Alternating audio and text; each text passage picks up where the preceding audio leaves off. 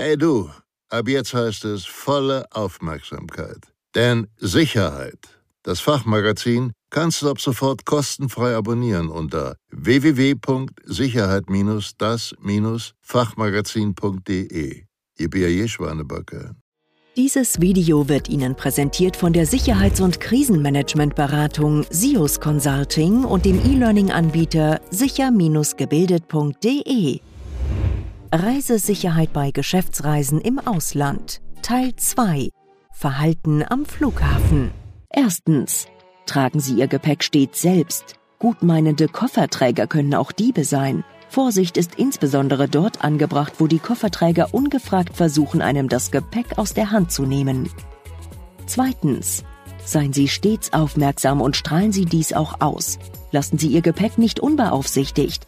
Behalten Sie es nicht nur stets im Blick, sondern berühren Sie es auch immer wieder mit den Händen, um einem möglichen Dieb zu signalisieren, dass Sie sich nicht ablenken lassen.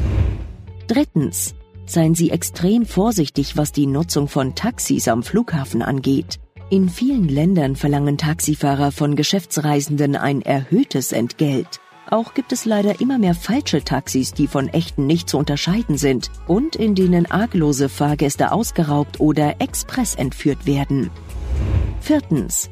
Lassen Sie sich daher am besten vom Flughafen abholen, vorzugsweise von jemandem, den Sie bereits kennen. Sollte das nicht möglich sein, besprechen Sie vorher mit Ihrem Geschäftskontakt, wie das Abholschild aussehen wird. Am besten stehen darauf Ihre Initialen und der Firmenname, nicht aber nur der Firmenname.